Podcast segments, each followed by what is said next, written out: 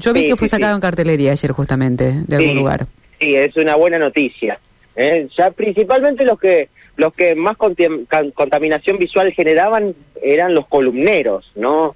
Esos eran hasta insoportables por momentos de verlos, ¿no? Que estaban en todas las columnas de todas las avenidas, en todas las calles, se iban repitiendo, en cada columna cinco o seis, era imposible de, de poder tener una visión limpia cuando uno circulaba por las calles de Santa Fe, producto de, todo lo que es la publicidad política para las elecciones pasos que fueron el domingo pasado. Por eso eh, ya comenzó la remoción de todos esos eh, carteles y también se los intima a cada uno de los partidos políticos eh, para que en el plazo de 10 días puedan efectivamente retirar toda la cartelería, que no es solamente columneros, sino que son los pasacalles, también cartelería en, distintas veredas que hay en la ciudad de Santa Fe disponibles para publicidad. Bueno, todo esto tiene que ser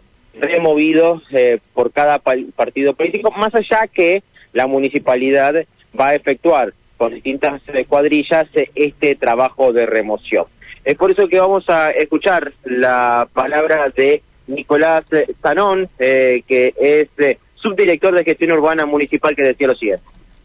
El día de ayer, el día lunes, eh, se notificaron a todas las fuerzas políticas y los partidos políticos para retirar la cartelería, columneros, pasacalles eh, de la vía pública. Tienen 10 días de corrido para hacerlo. Más allá de eso, eh, desde la municipalidad con las delegaciones, con seis delegaciones municipales, estamos en distintas zonas de la ciudad, empezando a retirar todo aquello que pueda ocasionar algún riesgo para los vecinos empezando por las calles principales, por las avenidas, por las arterias eh, más importantes y entrando, ingresando hacia los barrios. Sí, por las inclemencias del viento, también porque eh, vamos a recuperar toda la cartelería, sobre todo lo que se conoce como los columneros, que tienen, es un material plástico, porque la idea del intendente también es, junto como hicimos con las tapitas, eh, poder reciclarlos y poder hacer mobiliario urbano para los espacios públicos de la ciudad. Si las fuerzas políticas, eh, pasados los 10 días, no retiraron la cartelería, serán intimados y multados como corresponde.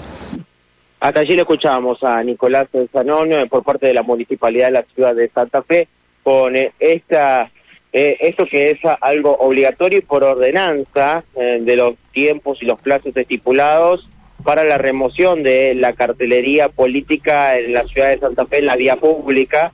Ya comenzaron en las principales avenidas, yo lo había visto el lunes por la mañana ya en Boulevard, Boulevard ya no cuenta con todo este tipo de cartelería, pero por ejemplo hoy eh, noté, por, por ejemplo, López y Planes, eh, Avenida López y Planes que estuvimos hace un rato, que ya no cuenta con cartelería y eso también es un alivio visual para eh, cuando uno está circulando. ¿no?